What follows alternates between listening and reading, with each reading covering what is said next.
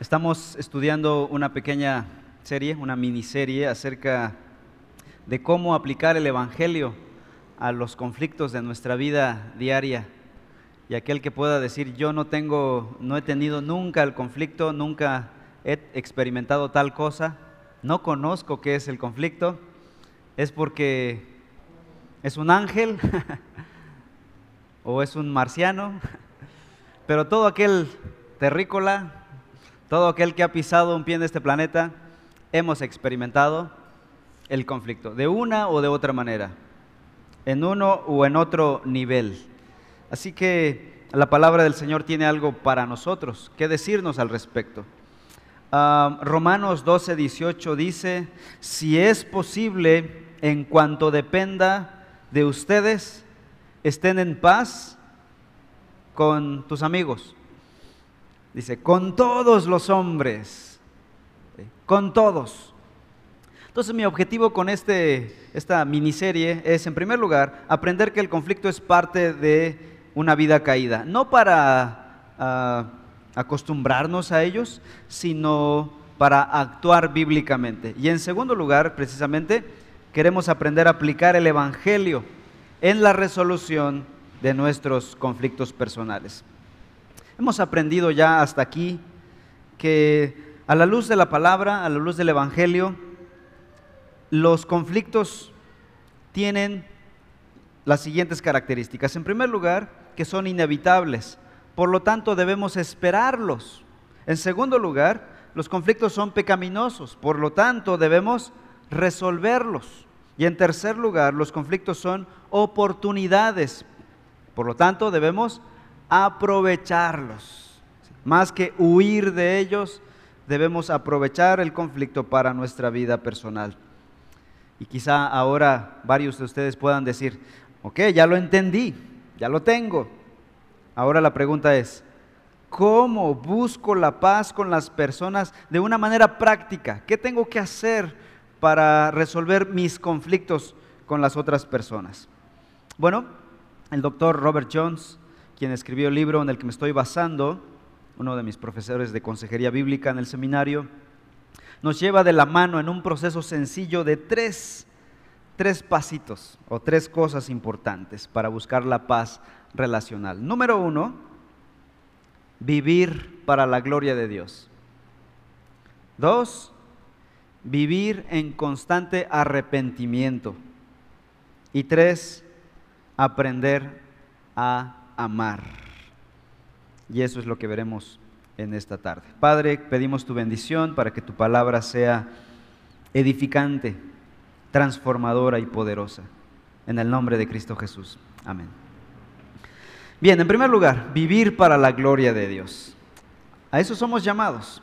Segunda de Corintios, capítulo 5. Busca en tu Biblia, Segunda de Corintios, capítulo 5. Versículos 8 y 9.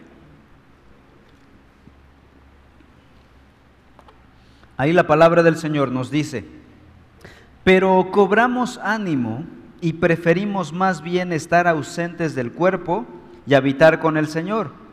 Por eso, ya sea presentes o ausentes, ambicionamos, ¿qué cosa? Agradar al Señor. Pablo dice que tiene una ambición. Eh, creo que Reina Valera no usa esa palabra, pero la NBLA sí, y es la traducción más literal. Y, es que quizá los traductores de Reina Valera dijeron, como que está muy fuerte esa palabra. ¿Pablo tiene una ambición? Bueno, sí, Pablo tiene una ambición, es lo que está confesando aquí en el original. Pablo tiene una ambición. ¿Tener millones de dólares? ¿Cuál es la ambición de Pablo en este pasaje? Vivir para la gloria de Dios. En palabras menos teológicas, agradar al Señor, dice Pablo. Esa es mi ambición, agradar al Señor. Vivir para la gloria de Dios significa agradar a Dios. Ahora, ¿qué significa agradar a Dios? Agradar a Dios, dice el doctor Jones, significa deleitarle a Dios al ser y hacer lo que Él desea. Simple, ¿no? Simple pero difícil. O sea, es simple entenderlo, pero difícil aplicarlo. significa deleitarle al Señor en lo que somos como personas y en lo que hacemos en nuestra vida diaria. Deleitar a Dios entonces implica mi persona y mis hechos. Debo buscar agradar a Dios cueste lo que cueste, ya sea que mi cónyuge me trate bien o mal, sea que mi jefe o compañeros de trabajo sean buenas personas o impías, yo debo buscar agradar a Dios. ¿Por qué debo buscar agradar a Dios? ¿Por qué Pablo dice, esa es mi ambición, esa es mi búsqueda? Bueno, Pablo en ese pasaje de 2 Corintios capítulo 5 procede a explicar algunas razones de por qué el creyente debe tener esta ambición de agradar a Dios. Busquen ahí mismo, 2 Corintios 5, ven lo que dice el versículo 10. Porque todos nosotros debemos comparecer ante el tribunal de Cristo, para que cada uno sea recompensado por sus hechos estando en el cuerpo, de acuerdo con lo que hizo, sea bueno o sea malo y ya como que esa razón te dice, no, entonces sí debo buscar agradar a Dios. ¿Por qué? Porque un día daré cuenta de esto delante del tribunal de Cristo, el, juez supremo. Cristo la primera, en su primera venida vino como Salvador, como un indefenso bebé, y después creció, murió en la cruz por nosotros, nuestro Salvador. Pero en su segunda venida dice la Biblia que vendrá como juez. Una vez vino como Salvador, la segunda vez vendrá como juez. La primera vez tuvimos oportunidad de ser salvos, la segunda vez seremos juzgados en base a lo que hicimos con su evangelio. Un día estaremos ahí. Y por eso Pablo dice, así que hoy me toca buscar agradarle, porque mi futuro depende de ello. Y luego versículos 14 da otra razón de por qué buscar agradar al Señor. 14 y 15 pues el amor de Cristo nos apremia, habiendo llegado a esta conclusión, que uno murió por todos y por consiguiente todos murieron. Y por todos murió, para que los que viven ya no vivan para sí, sino para aquel que murió y resucitó por ellos.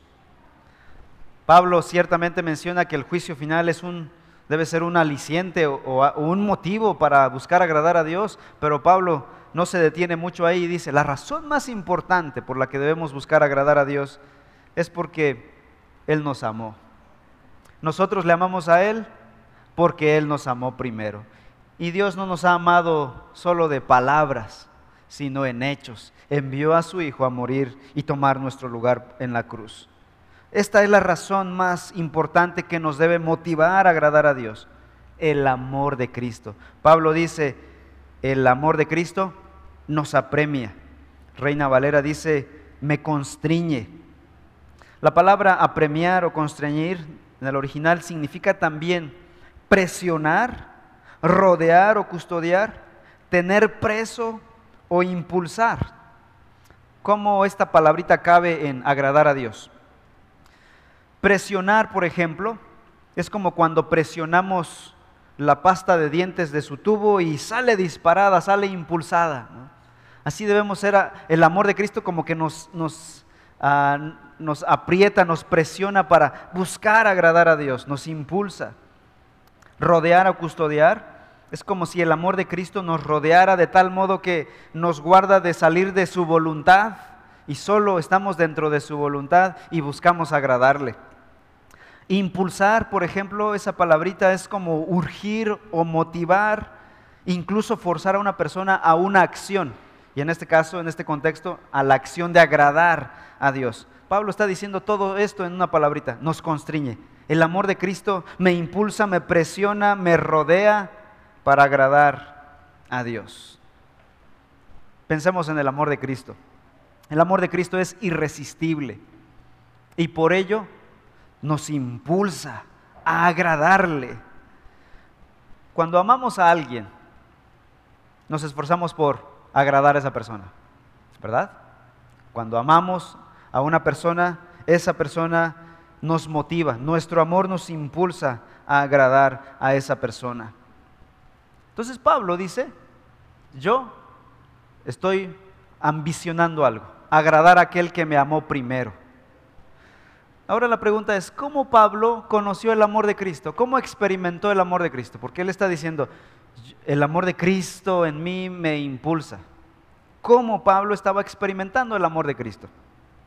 ¿Acaso iba caminando en un valle de rosas hermosas, escuchando música de piano suave y una voz del cielo le susurró, te amo Pablo, te amo?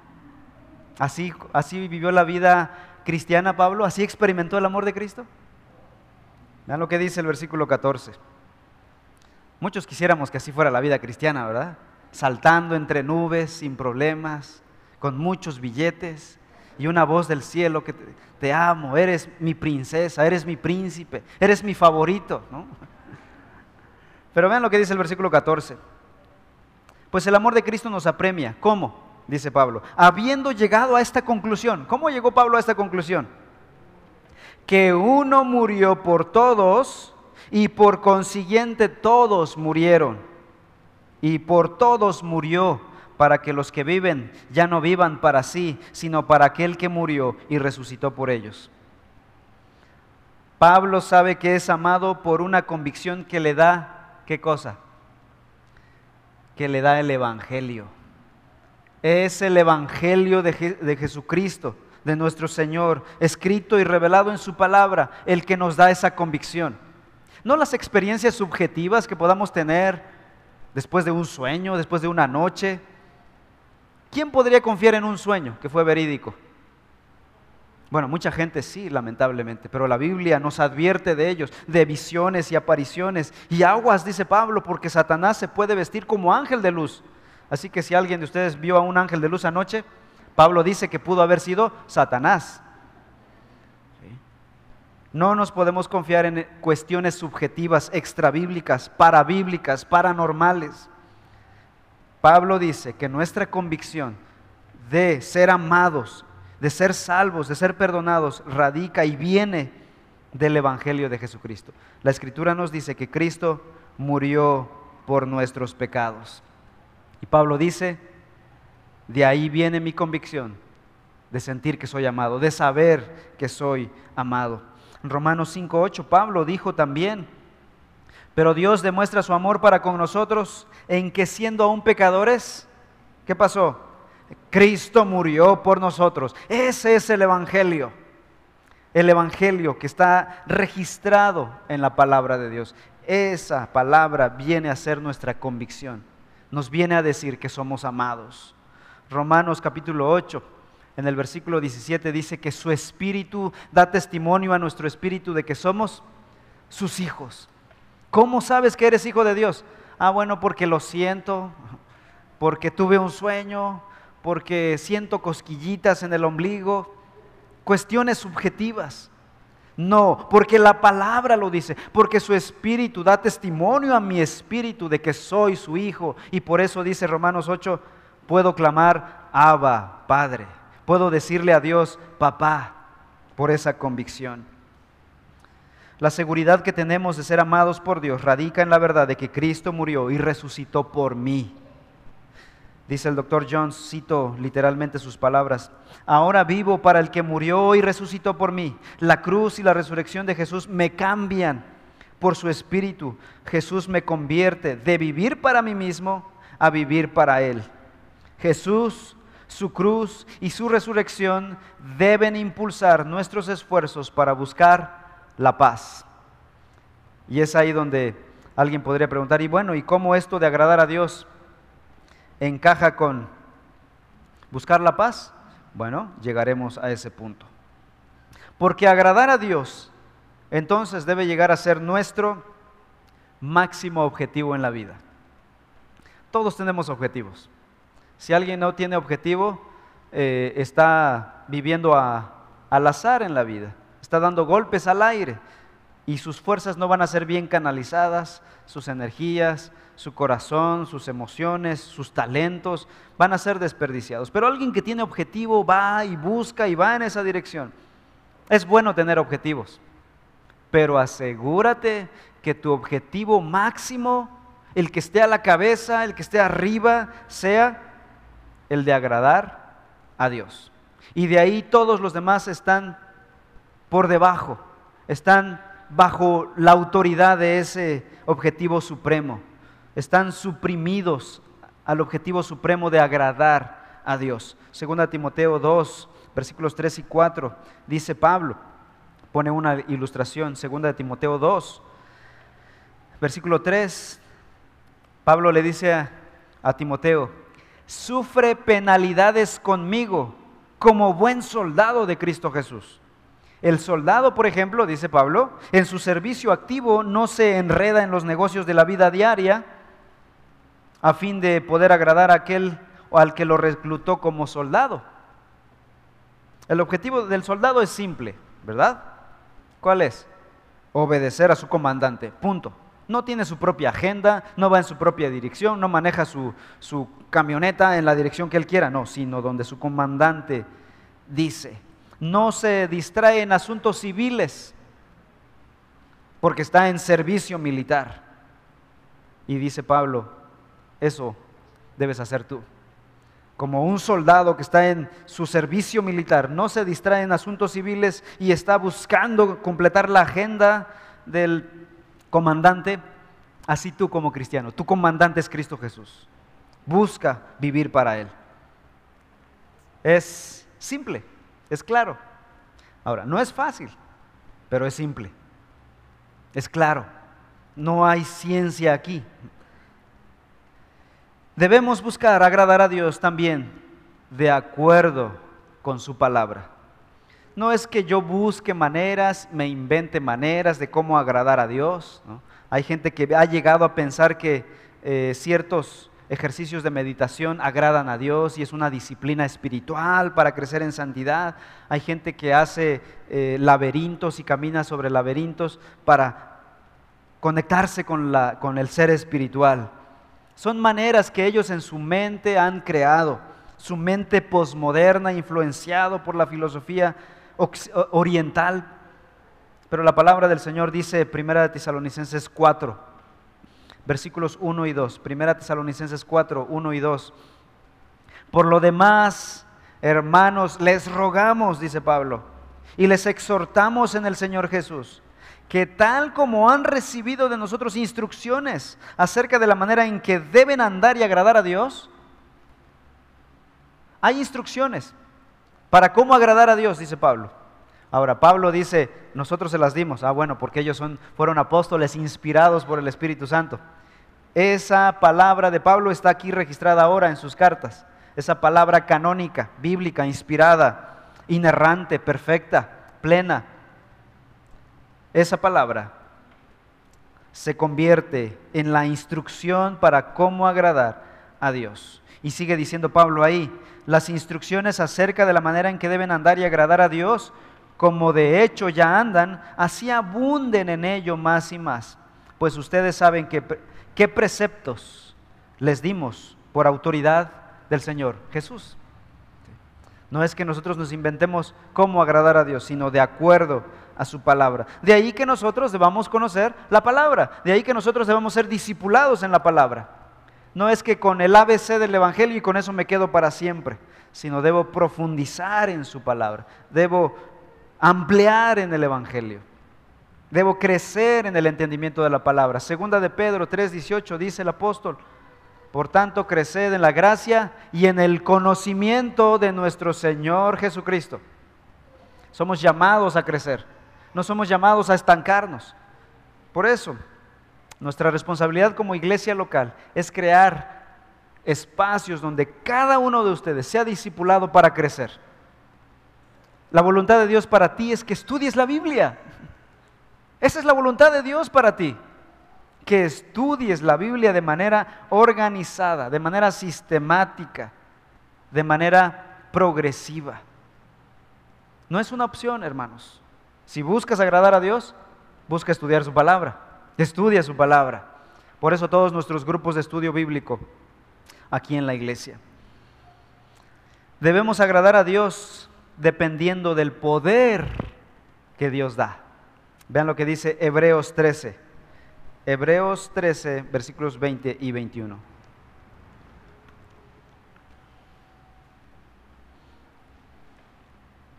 Hebreos 13, 20.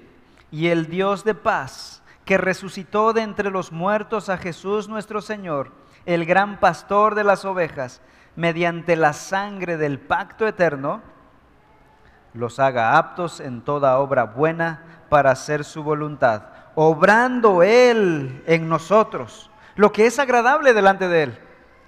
¿Quién nos da la gracia para obrar lo que es agradable delante de Él? Es decir, ¿quién nos da poder para agradar a Dios? Él mismo, dice el escritor de Hebreos, obrando Él en nosotros lo que es agradable delante de Él mediante Jesucristo, a quien sea la gloria por los siglos de los siglos. Amén. Entonces, el escritor dice que el Dios de paz que resucitó de entre los muertos a Jesús, nuestro Señor, el gran pastor de las ovejas, mediante la sangre del pacto eterno, nos haga aptos, obre en nosotros, con su poder, nos permita agradarle. Dijimos que agradar a Dios es simple, es claro, pero no es fácil. Una cosa es que sea clara y otra cosa es que sea sencilla o fácil. Es difícil agradar a Dios y por lo tanto el Señor debe proveer para nosotros de sus recursos espirituales para poder agradarle. Necesitamos el poder de Dios para agradar a Dios. ¿Y cómo somos empoderados? ¿Cómo recibimos el poder de Dios? Dios manda un rayo, pum, y cae en tu cabeza y eres superpoderoso. Te pone una capa y eres super cristiano. SC, ¿no? Super cristiano. ¿Cómo? ¿Cómo somos empoderados? Hechos 1.18. Recibirán poder cuando haya venido sobre ustedes, ¿quién? El Espíritu Santo. Y entonces serán testigos en Jerusalén, en toda Judea, en Samaria y hasta lo último de la tierra. ¿Cómo viene el poder de Dios a nosotros? Por medio de su Espíritu Santo. ¿Y cuándo viene el Espíritu Santo a nosotros? El día en que creímos genuinamente, en que fuimos convertidos, Dios nos dio las arras de su Espíritu, dice Efesios capítulo 1. Y en ese momento, día a día, el Espíritu va avanzando en su control sobre nuestra vida, día a día, y va santificándonos continuamente. Colosenses 1.9. Colosenses capítulo 1, versículo 9 y 10. Para esto, para crecer en el control del Espíritu Santo sobre nosotros, debemos orar, dice el apóstol. Por, esta razón, también nosotros, desde el día que lo supimos, no hemos cesado de orar por ustedes, pidiendo que sean llenos del conocimiento de su voluntad en toda sabiduría y comprensión espiritual, para que anden como es digno del Señor, haciendo en todo lo que le agrada, dando fruto en toda buena obra y creciendo en el conocimiento de Dios. Pablo dice, oramos para que ustedes agraden a Dios. Necesitamos orar, hermanos, orar para que el Señor nos dé su poder para agradarle, para buscar agradarle. Como dice el versículo 10, para que anden como es digno del Señor, haciendo en todo. O sea, no hay vida cristiana, hay vida secular, decían algunos. ¿no? Eres cristiano en todos lados. Dice, en todo, haciendo en todo lo que agrada a Dios. ¿Qué tiene que ver entonces este tema de agradar a Dios con los conflictos? ¿Se acuerdan que estamos hablando de los conflictos? ¿Y qué tiene que ver agradar a Dios con los conflictos? Mucho, porque déjenme decirles esto. Es seguro que en un conflicto entre dos personas, una de esas dos personas o las dos no están agradando a Dios. Y por eso surge el conflicto. Una o las dos personas no están agradando a Dios. Y de ahí surge el conflicto. Entonces, ¿cómo se resuelve el conflicto? Regresando a agradar a Dios. En un conflicto matrimonial, por ejemplo, una o ambas partes no están viviendo para agradar a Dios, sino para agradarse a sí mismo. Uno o los dos están viviendo egoístamente. Los conflictos matrimoniales no se deben a la incompatibilidad, como dice nuestra sociedad. Si a esas fuéramos, ¿quién sería compatible? Nadie sería compatible. Los problemas y los conflictos que podemos tener se deben a que una o ambas de las partes está fallando en amar, servir y perdonar al otro, lo cual agrada a Dios. No está buscando agradar a Dios. Agradamos a Dios al responder pacíficamente en un conflicto. Cuando buscamos agradar a Dios como la meta suprema de nuestra vida, como lo hemos dicho, cuando estés envuelto en un conflicto, si tú estás en un conflicto matrimonial, familiar, de trabajo o en la iglesia, hemos dicho que los conflictos en la iglesia son reales, tú no vas a huir. Si estás buscando agradar a Dios, más que buscar venganza, más que huir, más que evadir, más que ignorar, buscarás agradar a Dios. ¿Cómo? Siendo pacíficos en nuestra respuesta a la ofensa. Si alguien peca contra ti, no estás obligado tú a pecar contra el otro. Repito, si alguien peca contra ti, nadie te obliga a pecar. Si alguien peca contra ti, tú elige agradar a Dios. Agradamos a Dios al buscar la resolución del conflicto. La mayoría de nosotros, y especialmente los latinos, los mexicanos, huimos de los conflictos. No nos gusta hablar del conflicto. O evitamos hablar con la persona poniendo muchos pretextos. O esperamos. Tengo un conflicto con alguien, pero lo voy a posponer lo más que se pueda. Que se termine julio, que pase la pandemia. Quién sabe cuándo pase esto. Cuando yo tenga más dinero. Cuando esto, cuando aquello. Mientras tu corazón sigue siendo carcomido por la el resentimiento, luego la amargura. Y cuando te des cuenta, la amargura ya ha hecho raíces en el corazón. Dice Hebreos que aguas con cuando la, la amargura eche raíces. Porque es más fácil arrancar algo que no tiene raíces que cuando ya tiene raíces. Y el corazón se rasga, se lastima cuando sacas algo que ya está enraizado en tu corazón.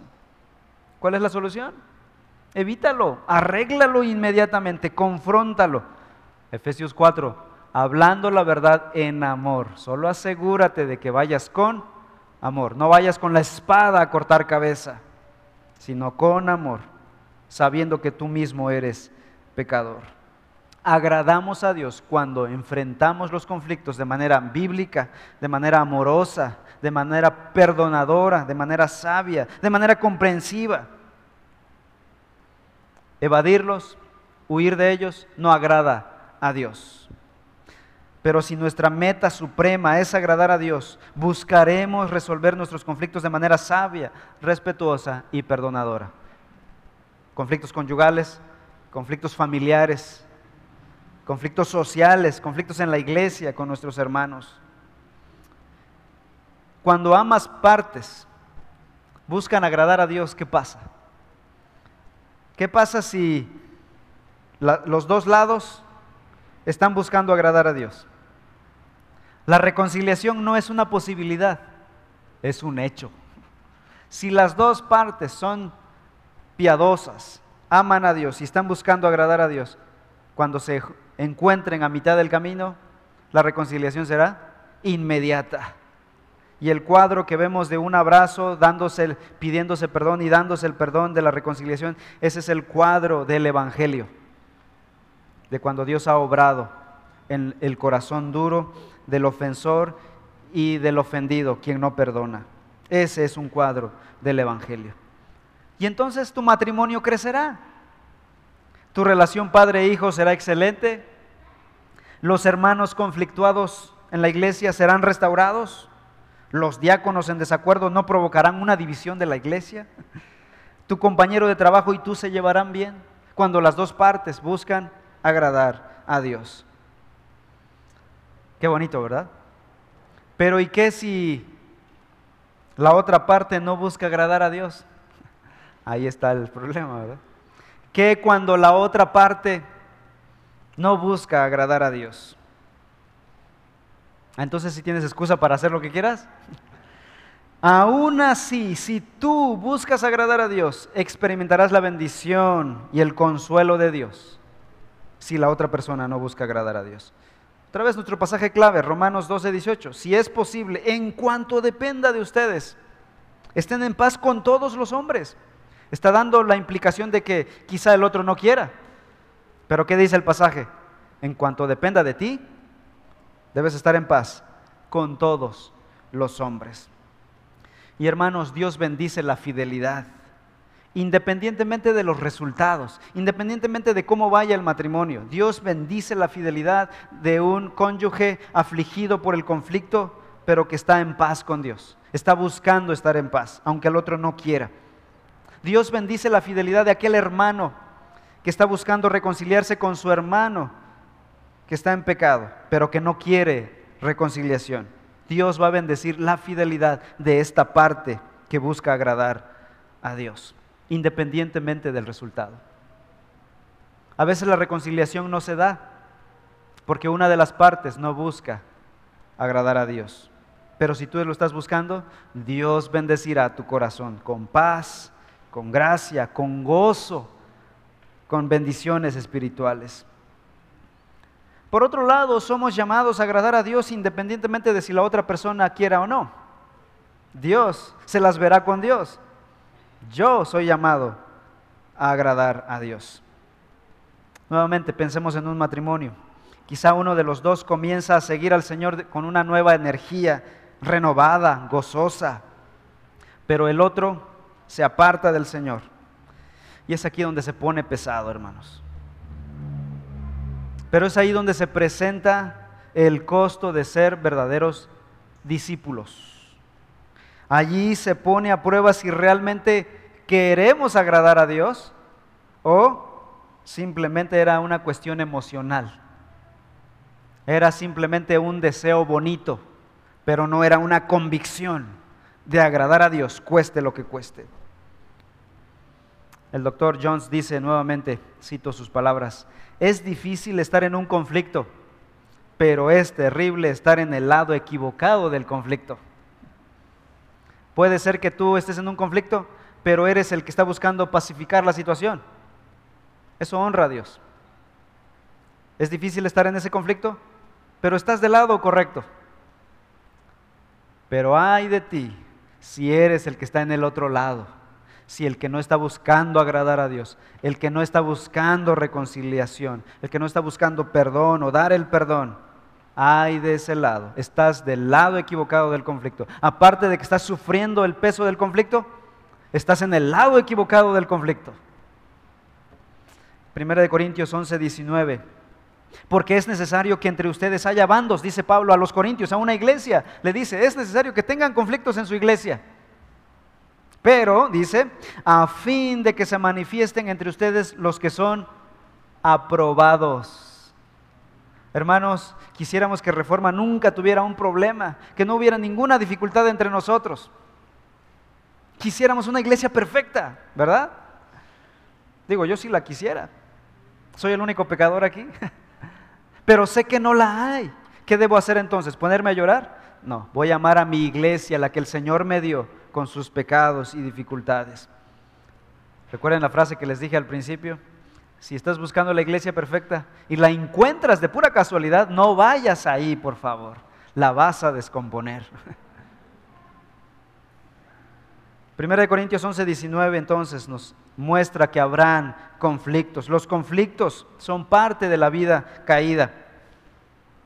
El llamado del creyente es a resolverlos bíblicamente, a no huir, si estás en el matrimonio con conflicto, no digas, me voy a divorciar, voy a buscarme otra, otro. Si estás en una iglesia, voy a buscar otra iglesia. Y el tráfico de cristianos, ¿no? De allá para acá. Si estás en un trabajo, voy a salir de ese trabajo, me voy del trabajo. Y si estás en la vida, ¿qué vas a decir? Me, me suicido. Y exactamente, el suicidio es una huida a los conflictos de la vida. El suicidio es una decisión cobarde de muchos de irse de la vida. Dejan a padres desamparados, dejan a hijos desamparados, dejan a hermanos desamparados porque él se sentía mal. Fue una salida egoísta. No es ningún mártir, es un pecado. Los conflictos son termómetros para ver quiénes realmente desean agradar a Dios y quiénes solo eran cristianos nominales, de nombre, de etiqueta. Así que el problema mayor no es estar en un conflicto, hermanos, sino de qué lado del conflicto estás tú. Y esto debe darnos alivio. Estoy en un conflicto, sí, pero estoy en el lado correcto. Estoy buscando al Señor, estoy buscando la reconciliación, estoy siendo pacífico. Cuando el objetivo de agradar a Dios nos gobierna, los pecados y los fracasos de la otra persona se convierten en oportunidades, no en obstáculos para agradar a Dios más y más y para crecer como cristianos. Los conflictos son oportunidades para crecer, para crecer en madurez, en gracia, en perdón, en humildad, en agradar a Dios. Podemos recibir la situación desagradable como una oportunidad que nuestro Padre soberano, sabio, bueno, nos dio para hacernos más como Cristo Jesús. Debemos recibirlo así. Recibe los conflictos como de un Dios sabio para hacerte más maduro, más amable, más sensible, más humilde. Recíbelo del Señor. No provoques conflictos en la medida de lo posible, pero si estás ahí, busca estar en el lado correcto del conflicto. Conclusión. ¿Qué pasaría si todos los hombres entonces buscáramos agradar a Dios? El mundo sería otro. Digo, tendríamos conflictos porque estamos en un mundo caído, pero creo que tendríamos muchos menos conflictos de los que tenemos. Entonces, si eso es real, comienza tú. Mira a Cristo y sigue a Cristo. Mira lo que Cristo hizo. Escuchen este pasaje, con esto termino. Mateo 3:17. Cuando él fue bautizado se oyó una voz de los cielos que decía, este es mi Hijo amado, en quien me he complacido. Es decir, Cristo vivió para agradar a su Padre. Sigamos a Cristo. Así como Cristo buscó agradar a su Padre en todo, busquemos agradar a Dios en todo. Amén. Vamos a orar. Padre, gracias por haber enviado a tu Hijo Jesús para resolver nuestro conflicto más grande que teníamos en este mundo. Nuestro conflicto contigo, Dios. Éramos enemigos y nosotros destinados al infierno eterno. Pero Cristo solucionó ese problema de una vez y para siempre. Ahora, Señor, te rogamos nuestro Padre, que nos enseñes y nos ayudes a ver los conflictos entre nuestros congéneres, nuestros hermanos, de una manera diferente, a buscar ser pacíficos, pero cuando nos encontremos dentro de ellos, a buscar resolverlos. Ayúdanos, Señor. Danos de tu gracia. Haznos como Jesús, el príncipe de paz. Que nosotros seamos agentes de la paz, de la gracia, de la misericordia, del perdón. Te lo pedimos en el nombre de Cristo Jesús. Amén.